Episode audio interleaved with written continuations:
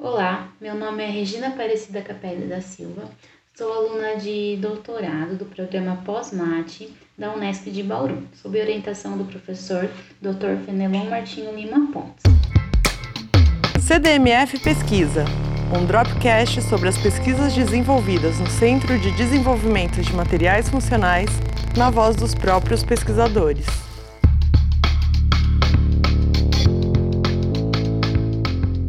Trabalho consiste em estudar óxidos metálicos é, que possuem diversas aplicações. Né? Nossa atenção está voltada para o uso desses materiais é, para remediação ambiental, né? destacando-se os efluentes aquáticos, onde a presença de vestígios de pesticidas, corantes e micro-organismos, como bactérias, vírus, né?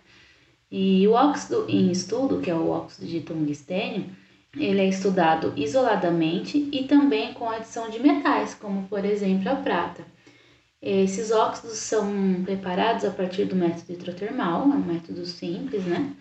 É, com tempo fixo de síntese de duas horas, porém variando-se a temperatura e também a concentração do íon metálico de interesse, para comparação das suas propriedades é, fotocatalíticas, estruturais e bactericidas.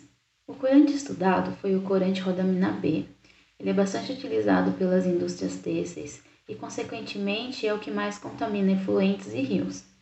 É, Para avaliar a atividade bacteriana, antibacteriana das amostras, é, foi testado um conjunto de cepas de referência, bem como isolados clínicos de bactérias.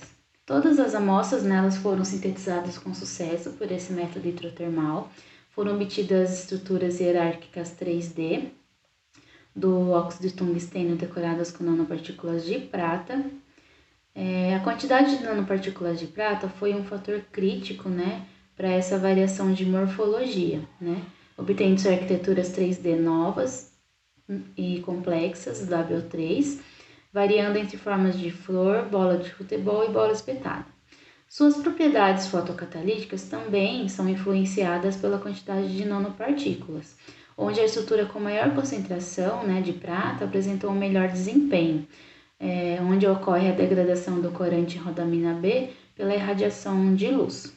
A temperatura também foi um fator importante para a produção de diferentes morfologias, é, obtendo-se melhores propriedades estruturais, fotocatalíticas e antibacterianas com temperaturas maiores de tratamento hidrotermal.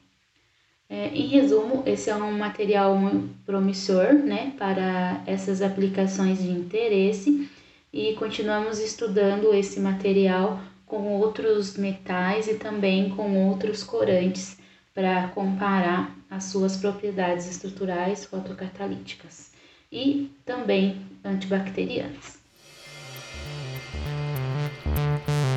CDMF Pesquisa é uma produção do Laboratório Aberto de Interatividade para a Disseminação do Conhecimento Científico e Tecnológico, o LAB, e do Centro de Desenvolvimento de Materiais Funcionais, o CDMF.